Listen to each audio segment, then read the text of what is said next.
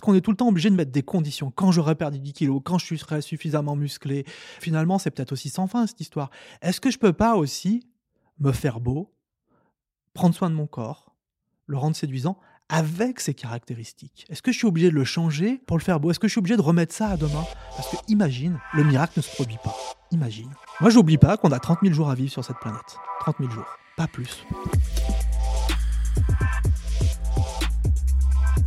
Hello, c'est Charles Brumeau, diététicien, et vous écoutez Dans la poire, le podcast pour mieux manger du cœur à l'assiette, le premier podcast francophone sur la nutrition et la psychonutrition.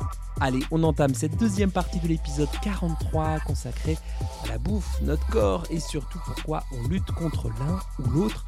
On continue donc cette discussion avec Florian Saffer, diététicien et auteur du livre Je fais la paix avec mon poids, 8 étapes pour aimer son corps, son image et son assiette aux éditions Solar qui est sorti tout récemment, le 12 janvier dernier. Je vous recommande chaudement d'écouter cette première partie d'abord, mais si jamais vous n'avez pas écouté, sachez qu'on a parlé de l'histoire d'amour, un peu cette histoire de love-hate euh, de notre corps, de comment ça pouvait impacter nos choix alimentaires, du critique intérieur qui ressurgit à chaque fois que le cerveau euh, eh bien, trouve un problème à résoudre.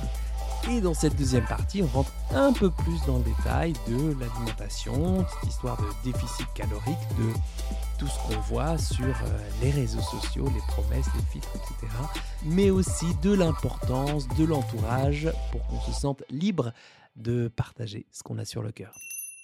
Vous vous demandez pourquoi quasiment tous les podcasteurs et podcasteuses vous parlent de ces histoires d'étoiles et de commentaires sur Apple Podcast eh bien parce que c'est important pour nous, pour la vie de notre podcast. Hein. Je vous rappelle que c'est grâce à vos 5 étoiles, à vos commentaires que dans la poire, c'est hissé en tête des classements pour devenir le premier podcast francophone sur la nutrition et la psychonutrition. C'est aussi grâce à vos avis que Dans la poire est davantage découvrable, entre guillemets. Mais qu'est-ce que ça veut dire? Ça veut dire que euh, d'autres personnes puissent connaître euh, ce podcast, tout simplement. Donc, euh, à nouveau, merci à toutes et tous de contribuer à l'aventure de Dans la poire. Merci à N de Nanterre qui me dit Merci Charles pour tout ce contenu tellement précieux emoji biceps, emoji biceps. je suis venu sur ton podcast sans vraiment savoir ce que je trouverais. Je reviens à chaque fois pour m'aider à améliorer mes connaissances et mon état d'esprit. Tu ressembles à un très bon dessert, emoji clin d'œil. Ok, très bon dessert. Je prends ça comme un compliment, ça me va. Euh, il y a aussi Angélique Diette qui me dit bonjour Charles. Juste waouh, ce dernier podcast avec Florence Affaire est une bombe de bienveillance à transmettre. Donc merci beaucoup Angélique. Il y a aussi Anaïs Diette, a décidément pas mal de diététiciennes ce mois dernier. Je suis dans la poire depuis le tout premier épisode et il est rapidement devenu un pilier dans mon cheminement personnel et professionnel. Les mots sont justes, on rit, on pleure et on apprend beaucoup. Waouh Merci beaucoup.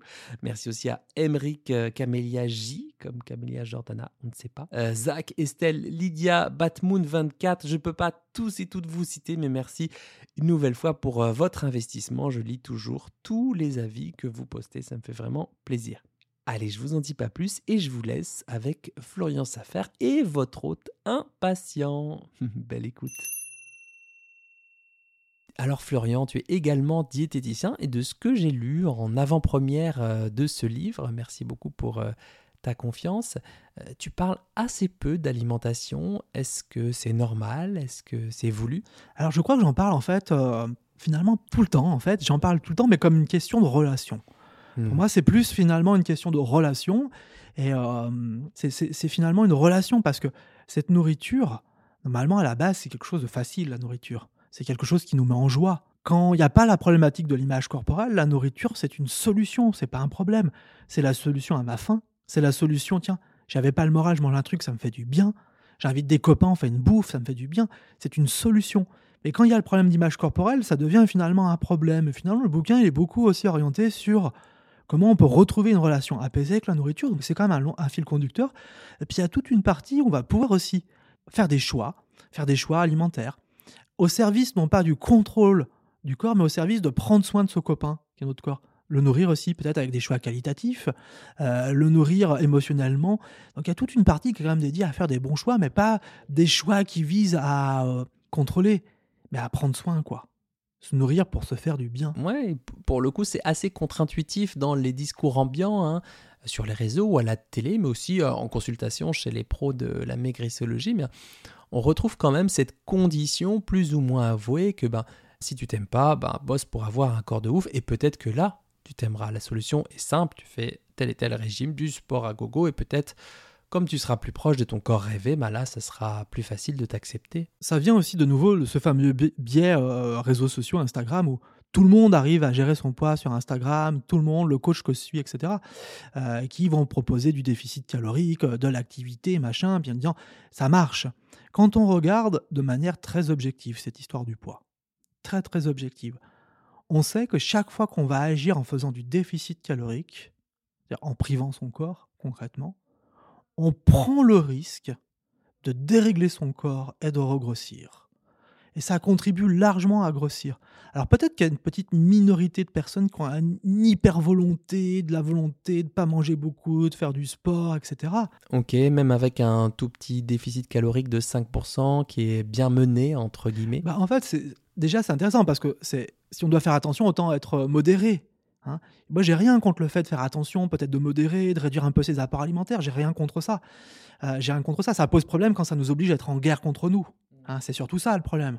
Finalement, personne réduit un peu sa bouffe, elle, mangeait trop, elle mange un peu moins, elle crée un petit déficit, elle le vit bien.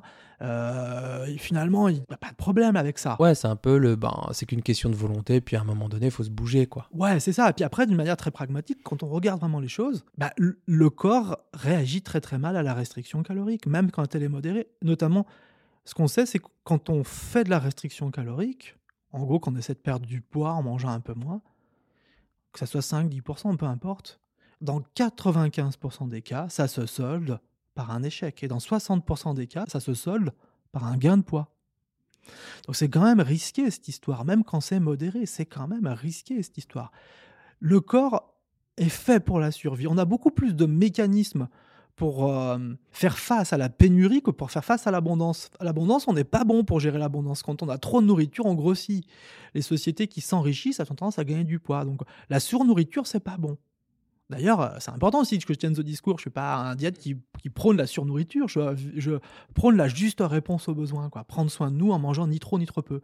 Mais on a beaucoup de mécanismes pour faire face à la pénurie. Donc, par exemple, si tu réduis tes apports en calories, Charles, qu'est-ce qui va se passer? Ton corps va s'adapter. Il va baisser ton métabolisme assez rapidement. Donc, c'est pour ça que ça marche des fois à court terme. Il y en a même des travaux qui nous montrent que c'est pareil avec l'activité physique. Plus on fait de sport, plus notre corps arrive à faire le même effort avec moins de calories. Il s'adapte en devenant beaucoup plus rentable. Et donc, c'est un peu grossophobe de dire qu'il suffirait de manger moins et bouger plus pour perdre du poids, parce que la majorité des gens qui essayent ne perdent pas et grossissent. Donc, tenir ce discours, c'est grossophobe. Moi, je vois quand même beaucoup d'influenceurs fitness qui ont des troubles de la personnalité, qui ont des troubles alimentaires. Clairement, hein, qui ont des troubles alimentaires, qui ont des problèmes d'image corporelle. Beaucoup d'influenceurs fitness, d'ailleurs, le confessent ils avaient des problèmes d'estime personnelle à la base, ils ont fait ça pour essayer, et ils sont dans une espèce d'hyper contrôle de leur corps, ils vous montrent ce qu'ils ont envie de vous montrer sur les réseaux. Ma vie est belle, euh, je suis heureux, regardez mon assiette fitness, regardez, je fais mes hits et compagnie, mais ça c'est ce qu'ils veulent bien nous montrer. Peut-être quand même que certains d'entre eux sont très heureux, hein, on ne sait pas. Ouais, et puis peut-être qu'ils sont très heureux, puis qu'en fait ils ont cette sorte de hyper contrôle parce que ça fait partie de leur personnalité, et puis il y en a qui le sont moins peut-être que ceux-là, quand ils le sont moins, ils vont vous montrer juste l'aspect qu'ils ont envie de vous montrer. Parfois, en première intention, ce que je retrouve chez mes patients, ben, ils arrivent avec des discours bien renseignés, quoi, avec le ben, si tu t'acceptes pas, bosse sur ton corps, sport et alimentation, et déjà, ce sera plus facile de s'accepter. Ça, c'est comment marchent un peu les programmes et les régimes euh, aujourd'hui.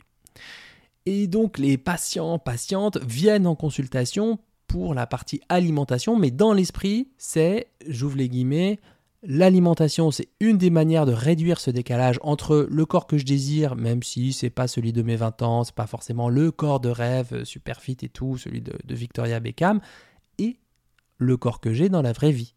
Fermez les guillemets. Et puis en même temps, si réduire ce décalage, si faire mon fitness, et manger mieux, même si j'investis 15 heures par semaine, et eh ben ça altère pas ma qualité de vie, ça ça ça me met pas en lutte, j'ai l'impression que ça m'équilibre. Pourquoi pas de nouveau? Pourquoi pas?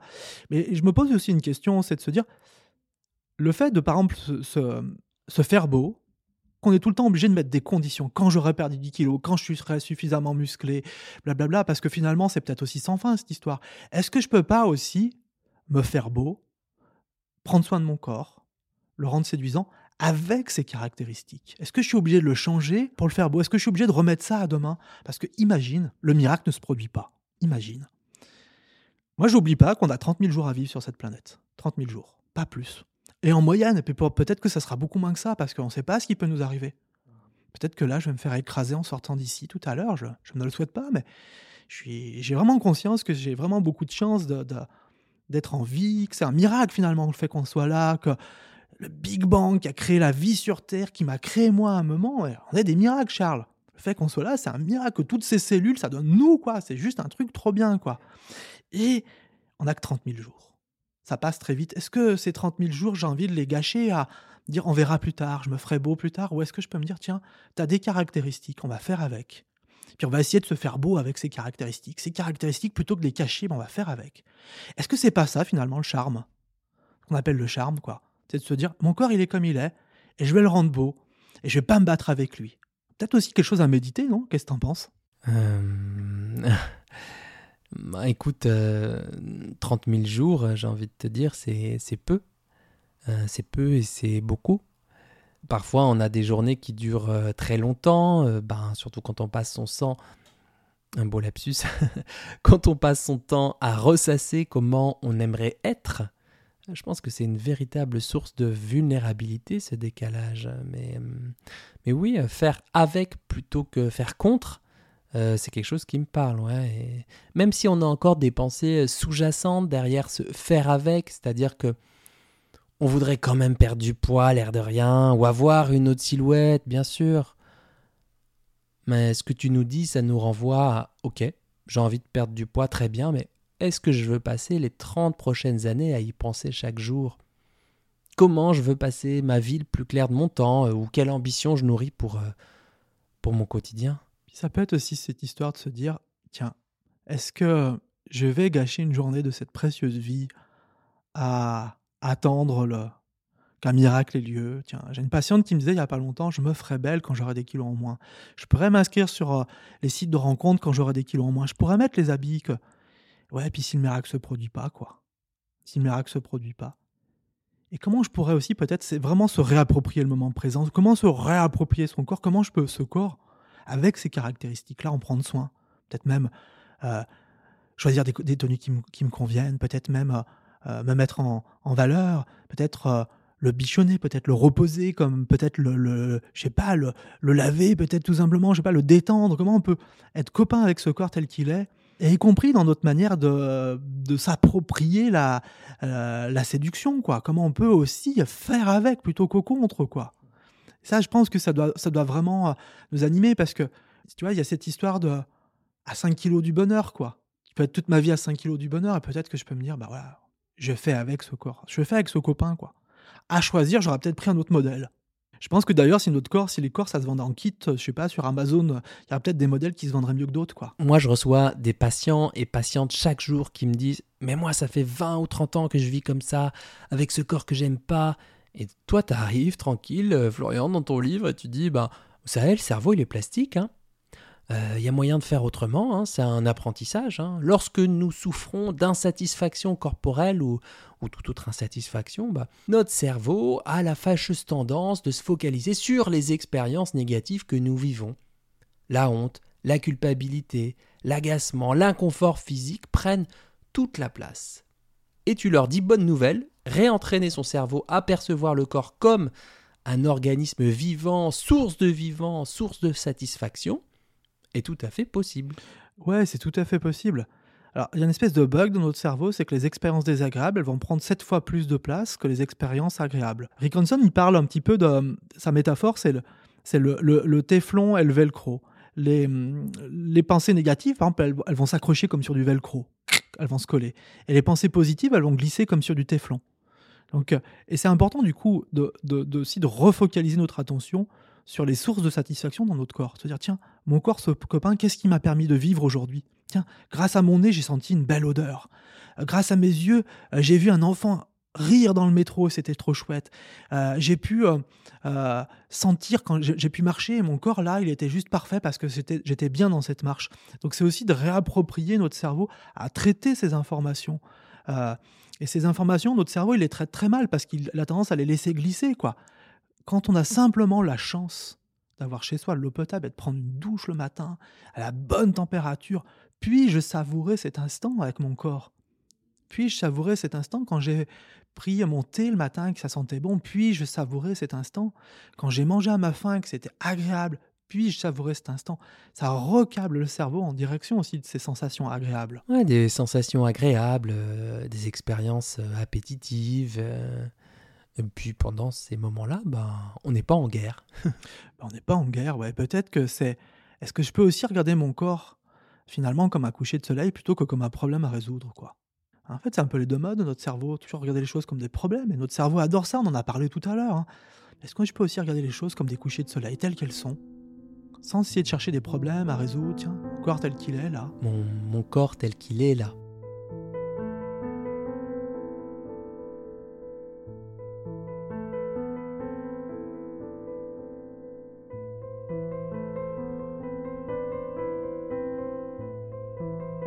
Me permets euh, une petite pause, une petite euh, césure, un petit temps suspendu avant de prolonger la discussion. J'aimerais euh, vous lire un texte, un extrait d'un essai qui s'intitule Vieille fille, qui est paru aux éditions La Découverte de Marie Coq, qui est journaliste. C'est un livre que j'ai dévoré et savouré pendant les fêtes de fin d'année. Un livre qui mêle récit personnel, études sociologiques sur ce phénomène de la vieille fille que la société imagine un peu comme une figure d'épouvantail avec, ses chats, ses pelotes de laine, sa solitude, sa petite tisane.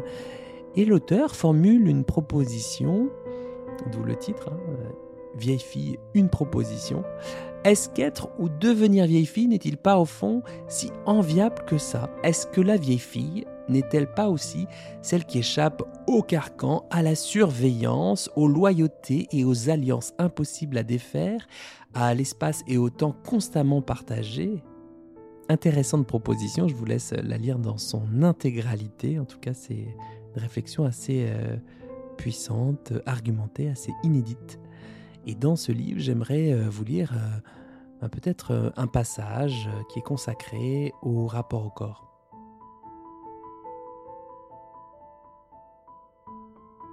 J'ai un corps qui ne ressemble à rien de tout ça.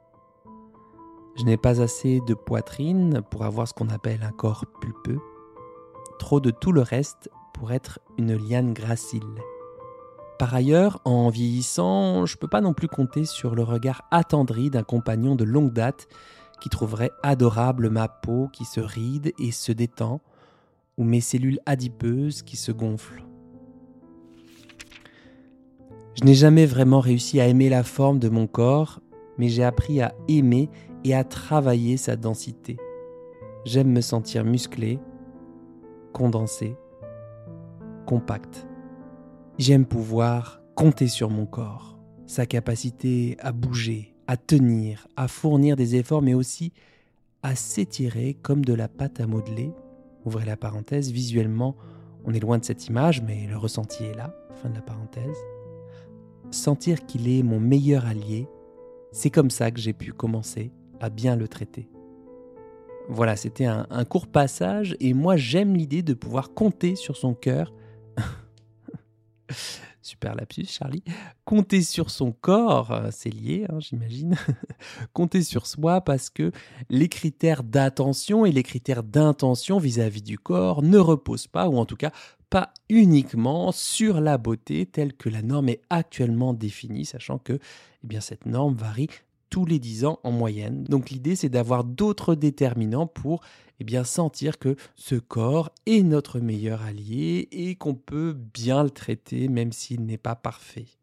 Voilà, j'espère que ce petit détour vous aura parlé et je vous propose de rediriger votre attention vers cette conversation avec Florian Saffer. Est-ce qu'il n'y a pas un moment dans la journée où j'ai un corps euh, suffisant? Il y a aussi quelque chose de fort que tu dis dans le bouquin, c'est en gros, tout n'est pas votre faute, quoi. Nous n'avons pas choisi nos gènes, pas plus que notre caractère, notre éducation, nos expériences de vie douloureuses, nos traumatismes.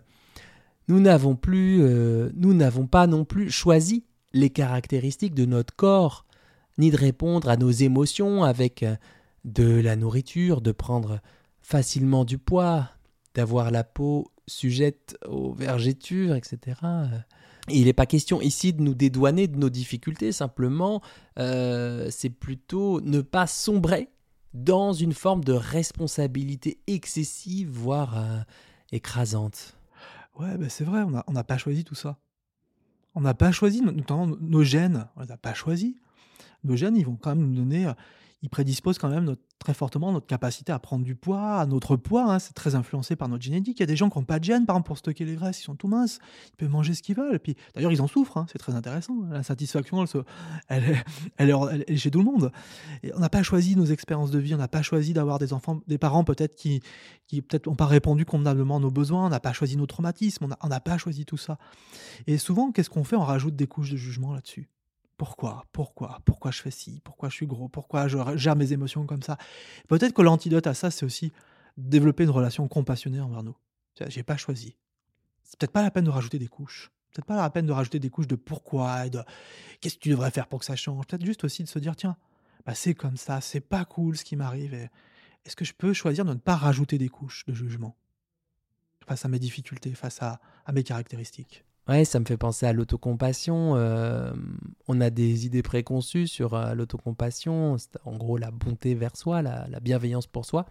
On pense que c'est la calinothérapie, le monde des bisounours, on se trouve des excuses, etc. Mais en fait, en réalité, l'autocompassion, c'est pour moi hein, avoir le courage de se regarder avec honnêteté, d'admettre que tout ne soit pas facile, et dans le même temps, aller chercher de la ressource pour... Euh, euh, faire la différence entre l'exigence pour soi et la couche de jugement euh, qu'on se rajoute gratos, quoi. Je sais pas si t'as remarqué cette histoire, on est quand même beaucoup plus dur envers soi qu'envers les autres.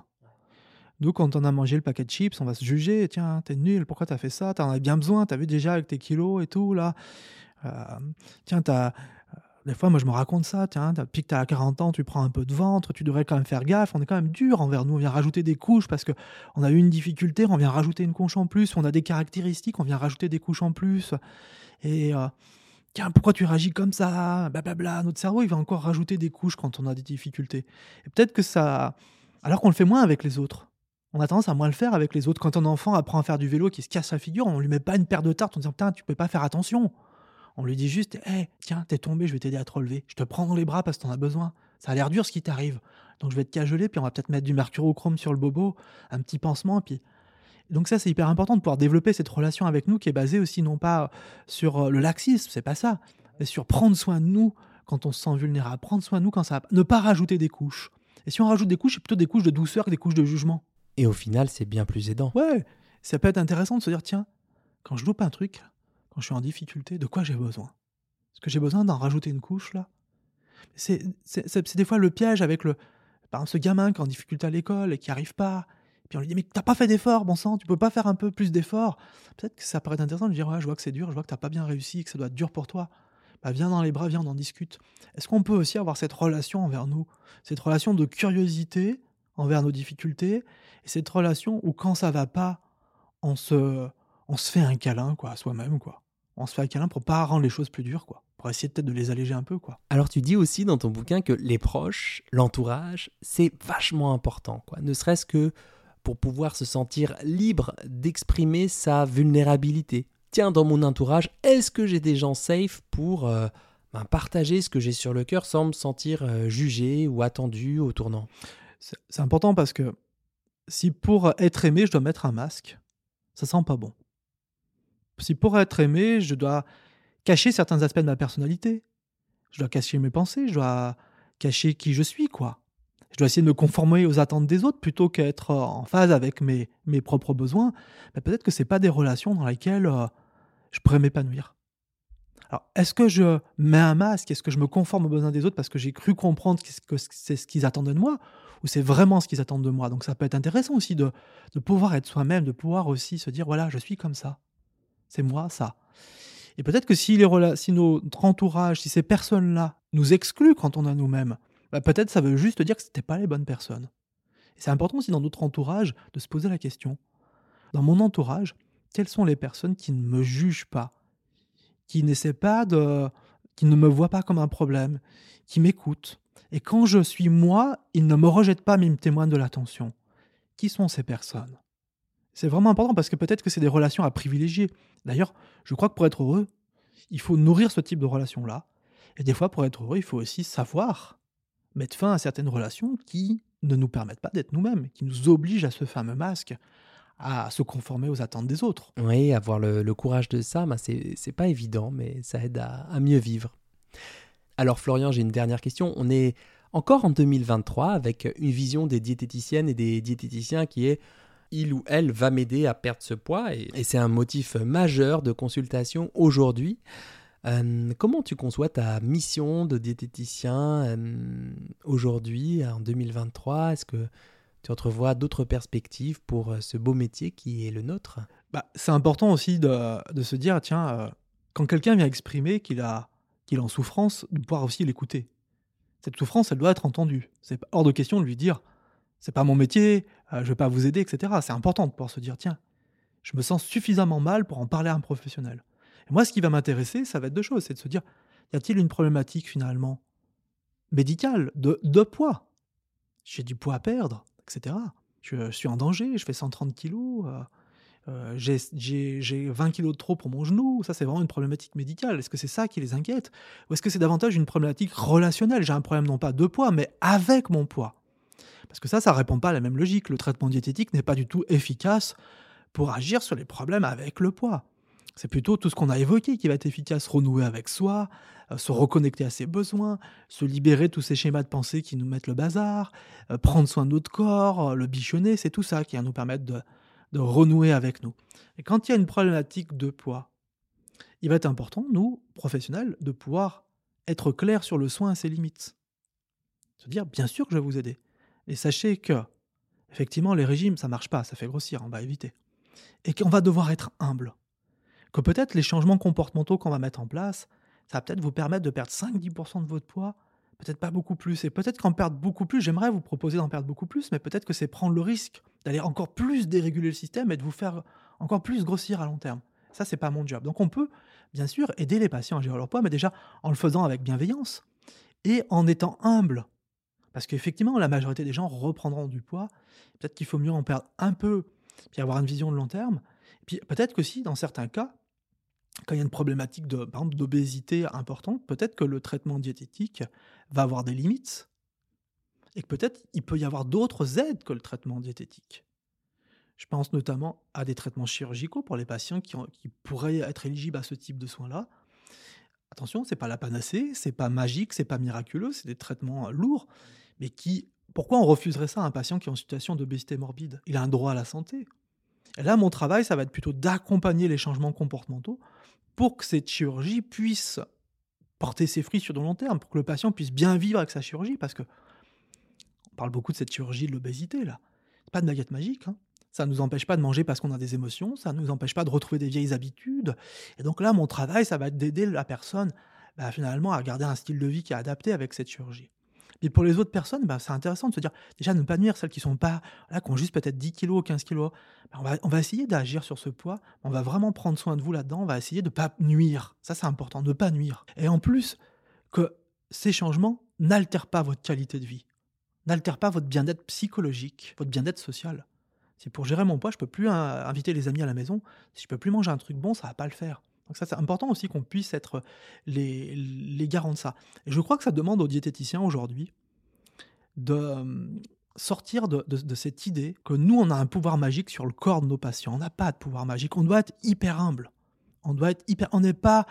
on n'a pas de baguette magique pour faire perdre du poids aux patients. Et si on arrive déjà à aider un patient de manière bienveillante, en se nourrissant avec plaisir, à réguler son poids de 5 à 10%, c'est peut-être pas grand-chose. C'est peut-être pas suffisant pour aller totalement bien peut-être que ça peut être aidant. Hmm, donc, euh, posture la plus aidante possible et humilité, humilité devant euh, euh, la complexité de la machine humaine. Est-ce que tu as un message ou quelque chose à rajouter?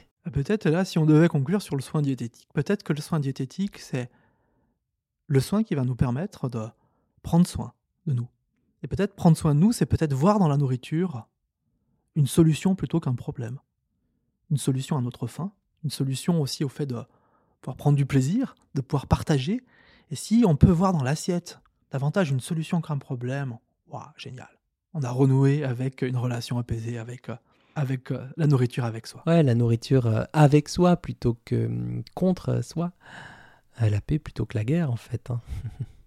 voilà, merci Florian du temps et de l'énergie que tu mets au service de la formation des diététiciens, diététiciennes pour qu'ils ne restent pas eux aussi euh, coincés dans euh, les apprentissages euh, du BTS qui sont nécessaires mais ô combien insuffisants dans la pratique. Je te félicite en tout cas pour ce livre.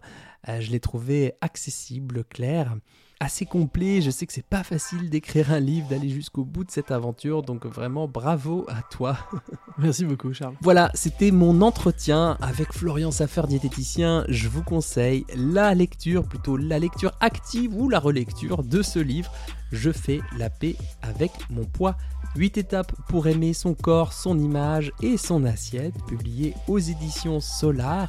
C'est un self-help euh, très complet sur euh, cette histoire d'amour avec le corps, un discours sur le poids qui est un peu à rebrousse-poil de tout ce qu'on entend euh, actuellement et je retrouve pas mal d'exercices qu'on a vus en formation et en plus c'est écrit par un diététicien professionnel de santé donc ça fait aussi du bien pour la profession donc good job à toi Florian. Avant de filer à vos occupations, soyez cool si vous avez aimé l'écoute de ce podcast, prouvez-le-moi Prouvez-le-moi Mettez-moi 5 étoiles sur euh, Spotify ou 5 étoiles et un avis sincère sur Apple Podcast. J'en lirai peut-être un ou deux à l'antenne la prochaine fois.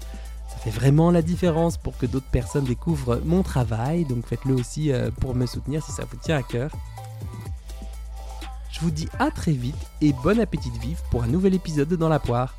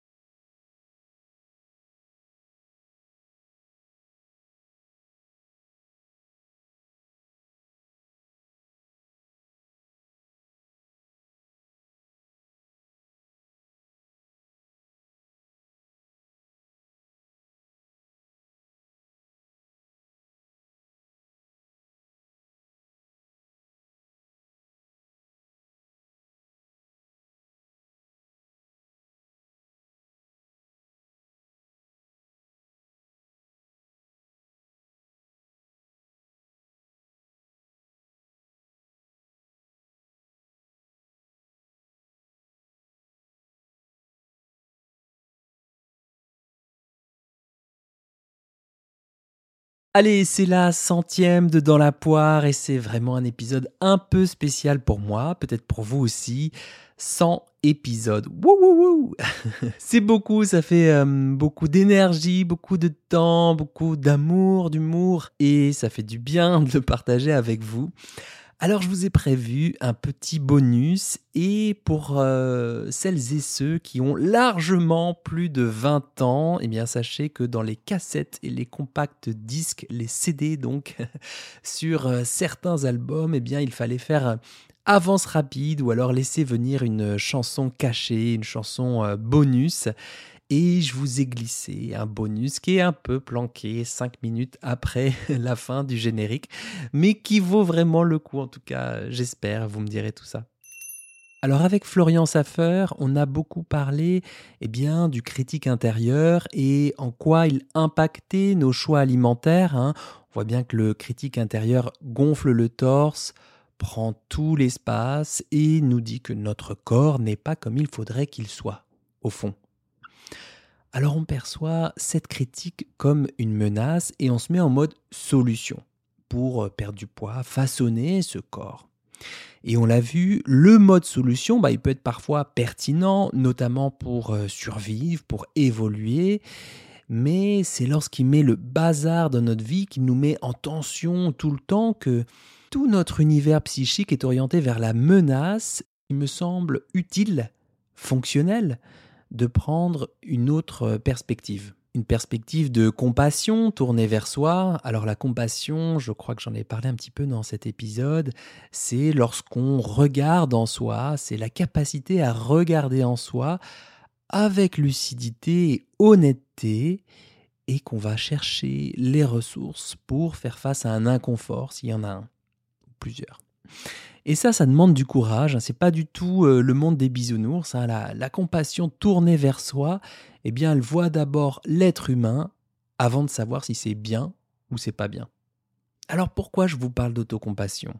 Eh bien parce que c'est précisément lorsqu'on manque de compassion pour soi qu'on se rigidifie et qu'on se fait des choses qu'on ne se souhaite pas vraiment au fond du fond. Alors, je vais vous proposer un, exercice que j'ai vu en formation l'année dernière avec Isabelle Leboeuf, qui est psychologue et spécialiste de cette question. Je sais que c'est une fidèle de Dans la poire, donc euh, merci Isabelle pour euh, cet exercice que je me permets de partager et puis pour tes euh, messages apaisants quand ça tangue un petit peu. Alors voilà, je voudrais que vous notiez les pensées que vous pourriez avoir face à un échec. Alors je ne rentre pas dans la notion d'échec ou pas échec ou source d'apprentissage, bien sûr que ce qu'on interprète comme un échec peut être une source d'apprentissage, bien sûr je ne, rentre pas là-dedans, c'est juste un terme un peu plus facile pour euh, cet exercice.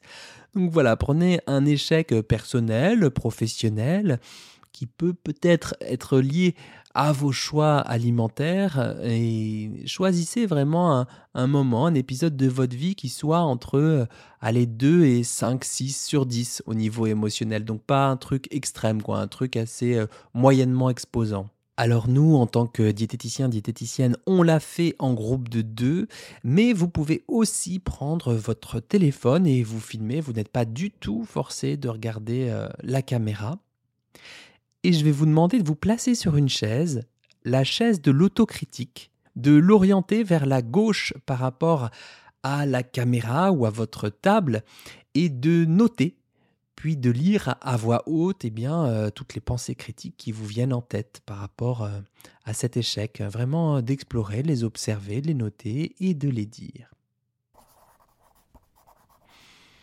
Voilà, pour ma part, je me souviens que j'avais fait cet exercice par rapport à ma difficulté à me remettre à la course à pied. Euh, voilà, j'ai une périostite euh, au tibia qui me relance euh, dès que je dépasse X kilomètres. Et je me sens lourd aussi. Je me dis que j'ai pas de souffle, que je suis pas fluide dans ma course quand je pense que je courais à 10 km en 43 minutes. Et maintenant, waouh, waouh, waouh, mon corps qui me répond plus. Je m'attendais pas à ça à ce qu'ils répondent plus. Ah bah de toute façon, j'ai plus de 40 ans, bah là c'est le moment de bascule, c'est sûr, c'est ça. Voilà, donc là, je vous donne un peu les, pensées qui peuvent me, venir dans ma tête à titre, à titre. Voilà, donc là, je vous donne des exemples de pensées qui peuvent me venir en tête. Donc c'est vraiment à titre d'exemple. Euh, faites-le pour vous et par rapport à votre hum, thématique personnelle.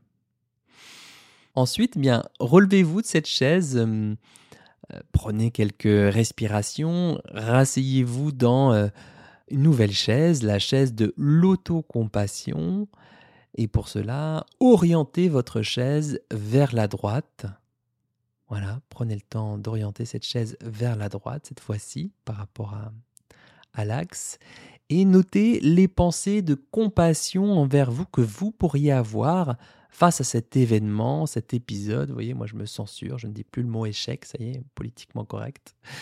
Et vous pouvez même le faire sous forme de tableau, pourquoi pas sur euh, cette feuille. Hein, voilà, vous pouvez mettre ben, pour chaque pensée critique et dure envers vous, et eh bien trouver une formulation de compassion envers vous, euh, si ça vous aide. Et dites-les à voix haute. Alors euh, pour ma part, pour répondre sur l'exemple, ben là moi je me suis dit bon ben c'est vrai que je cours plus pour la compétition, donc ben, c'est logique de courir un peu moins bien. Je cours plutôt pour avoir un moment pour moi, pour euh, ma vie, pour mon plaisir, pour euh, laisser vagabonder l'esprit, euh, pour ma longévité aussi, pourquoi pas. Et c'est vrai que je pourrais faire mieux, mais je peux aussi revoir mon plan d'entraînement pour faire ben, du renforcement musculaire sur certains muscles. Peut-être que c'est ce qui me manque, je sais pas, je vais voir. Peut-être courir plus souvent, mais moins longtemps, voilà, pour être plus régulier et progresser petit à petit. Ok, ben, ça je peux le faire.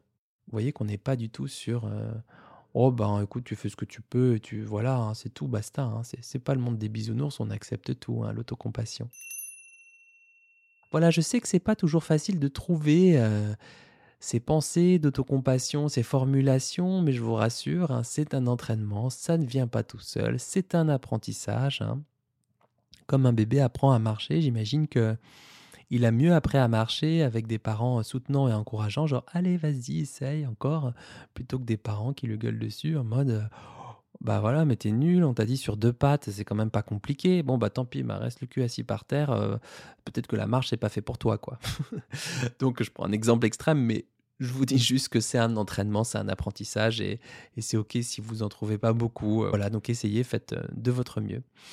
Maintenant, je voudrais vous poser trois questions Première question, quelle différence avez-vous observé Quelle différence avez-vous observé sur euh, les deux chaises, autocritique, autocompassion? Donc là, c'est une invitation au tracking, quoi, à voir un peu ce qui se passe, quoi. Amusez-vous à regarder comment ça marche pour vous quand vous êtes dedans, là, dans le monde de la critique, là. Qu'est-ce qui revient en boucle? Est-ce que c'est les mêmes pensées obsédantes qui reviennent et vous êtes coincé? Euh, quand ces pensées commandent pour vous, qu'est-ce qui se passe là? Quelle est votre expérience de vie? Et n'oubliez pas de le faire ben, dans les deux cas, hein, euh, la critique et l'autocompassion. Tiens, qu'est-ce qui se passe pour moi? Comment je suis? Est-ce que ma voix est différente? Est-ce que mon sourire est différent? Est-ce que ma posture est différente? Et en quoi? Qu'est-ce qui se passe? Qu'est-ce que j'observe? Deuxième question, quelle fonction est ressortie de l'autocritique? Quelle fonction est ressorti de l'autocritique. Et oui, je vous laisse un peu bosser parce que si je fais tout le taf, c'est pas. le podcast, il est interactif. Hein. Moi, j'ai déjà assez bossé avec Florian, donc euh, je vous laisse taffer.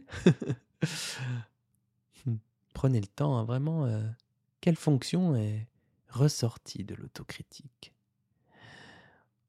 Et moi, dans ce que j'ai pu apercevoir, j'arrive un peu à différencier la fonction, c'est-à-dire l'autocritique, elle essaie de faire quelque chose, de me faire faire quelque chose, ça peut être de m'améliorer, euh, peut-être que c'est euh, une part d'inquiétude qui qui s'exprime, pourquoi pas. Et je différencie donc la fonction de l'autocritique du résultat. Et le résultat, bah, c'est pas forcément comme ça que ce sera à la fin. quoi. Peut-être que j'avais des raisons de m'inquiéter, mais peut-être pas. Peut-être que j'avais des raisons de m'améliorer, ou peut-être pas. On ne sait pas. Et donc là, tout ça, ça permet aussi de voir bah, la fonction. Euh, qu'est-ce qu'il y a derrière la fonction? Eh bien, il y a peut-être une part de souffrance, une part de, de quelque chose qui est dans le cœur de notre inconfort. Et je pense que c'est important de l'explorer. Quoi. Plus on est en, en contact avec euh, ce qu'on arrive à nommer de notre part de souffrance, de notre part qui nous fait du mal, de notre part qu'on n'arrive pas trop à mettre des mots dessus, quoi, vraiment, pas facile en tant qu'humain. Et eh bien, plus on est en relation aussi avec ça, ben, plus on arrivera aussi à être en, relation avec euh, des émotions plus agréables euh, comme la joie, des moments de bonheur. Je y reviendrai dans un épisode dans la poire si je cesse d'être un petit peu psycho, parce que c'est vrai que ces trois derniers épisodes, ils sont super psycho. Je suis en train de me dire, oh là là, attention, il y a peut-être des gens qui veulent du que manger quand on perd ses cheveux, etc. Mais c'est ma part d'autocritique qui sera active, tiens, je la, vois. Je me dis, bon, bah peut-être attention à pas trop s'écarter aussi du métier de la diététique. Troisième question, eh bien, euh, quelle est ma relation à l'autocritique hein? Quelle est ma relation à cette autocritique? Et peut-être une question plus aidante, comment j'aimerais interagir avec lui, avec elle, de manière plus pertinente pour mon bien-être? Et là, on voit bien que l'autocritique, mine de rien, il a une fonction de protection. Il cherche à vous protéger de quelque chose qui est inconfortable pour vous. Hein. Il est en mode, je t'indique des solutions pour que tu ailles mieux. Voilà, je veux que tu ailles mieux, moi. Voilà, c'est ça ma, ma fonction. Je suis là pour ça, je veux que tu ailles mieux. Or, qu'on soit jeune, vieux, petit ou grand, qu'on soit mannequin ou qu'on fasse des tailles qu'on ne trouve plus dans les magasins, eh bien l'autocritique nous touche toutes et tous. Et à cela, on n'y peut pas grand-chose, on n'y peut rien. C'est comme le stress. Donc nous, ce qu'on peut faire, c'est de choisir comment on aimerait interagir avec cette autocritique à l'avenir. D'où ma question, comment j'aimerais interagir avec lui de manière plus pertinente, plus respectueuse de mon bien-être?